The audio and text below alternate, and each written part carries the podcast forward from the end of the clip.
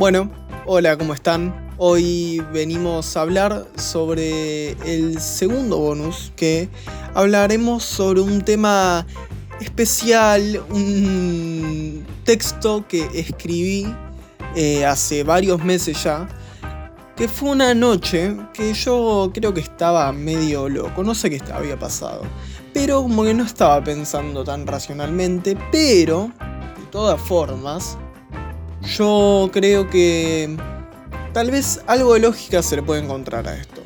Es por eso que se los vengo a presentar hoy.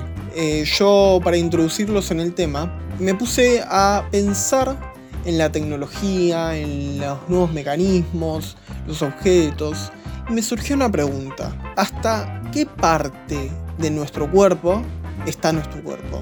¿Qué delimita nuestro cuerpo? Entonces lo desarrollé con este texto. O al menos lo pensé.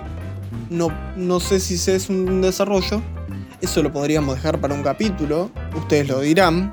Pero bueno, aquí tenemos un texto de reflexión, simplemente, para hablar sobre el cuerpo y el entorno. Empecemos. El cuerpo humano está constituido con un grupo de sistemas de órganos. Ellos por órganos formados por tejidos, que, a su vez, son formados por células, que son la mínima unidad de vida. Cambiando de tema, la tecnología avanzó de una forma increíble en estas últimas décadas, pero no, no hablamos de décadas, ni de siglos, hablemos de simplemente el ser humano. Nosotros y nuestros ancestros utilizamos herramientas que nos permitieron subsistir siendo estas tecnología. Se fueron complejizando hasta convertirse en, por ejemplo, autos, vacunas, celulares y, ¿por qué no?, órganos. Hagamos énfasis en el último ejemplo, los órganos, ya que en la actualidad hasta tenemos la capacidad de crear órganos artificiales u objetos que cumplan su función y logramos instalarlos en humanos con un correcto funcionamiento, convirtiéndose así el trasplante en parte del ente. Entonces, luego de plantear esto, podemos asegurar que el objeto se vuelve parte del ente. Pero ¿hasta qué punto podríamos decir tal cosa? Yo diría que no hay un límite. Por eso planteo así mi hipótesis. No hay límite para el ente humano ya que el simple hecho de usar herramientas lo varía constantemente. El cuerpo humano funciona igual que una máquina. Cada parte cumple una función específica. El corazón bombea sangre, los pulmones llevan a cabo el intercambio gaseoso, los huesos nos sostienen. El celular nos permite, entre otras cosas, sociabilizar, comunicarnos. ¿Por qué digo eso? ¿Por qué tomo el celular como parte del cuerpo, porque cumple una función para el ser tal cual como las otras partes. El simple hecho de no ser orgánico, por ejemplo, no justifica que no lo sea. Y esto no es solo con el celular, ya que los primeros palos utilizados como arma lo eran. No es solo un palo, es un puño, que no es solo una pintura, es una lengua, no es solo una máquina, es una herramienta, es un órgano que cumple una función tal cual como los que obtuvimos al nacer.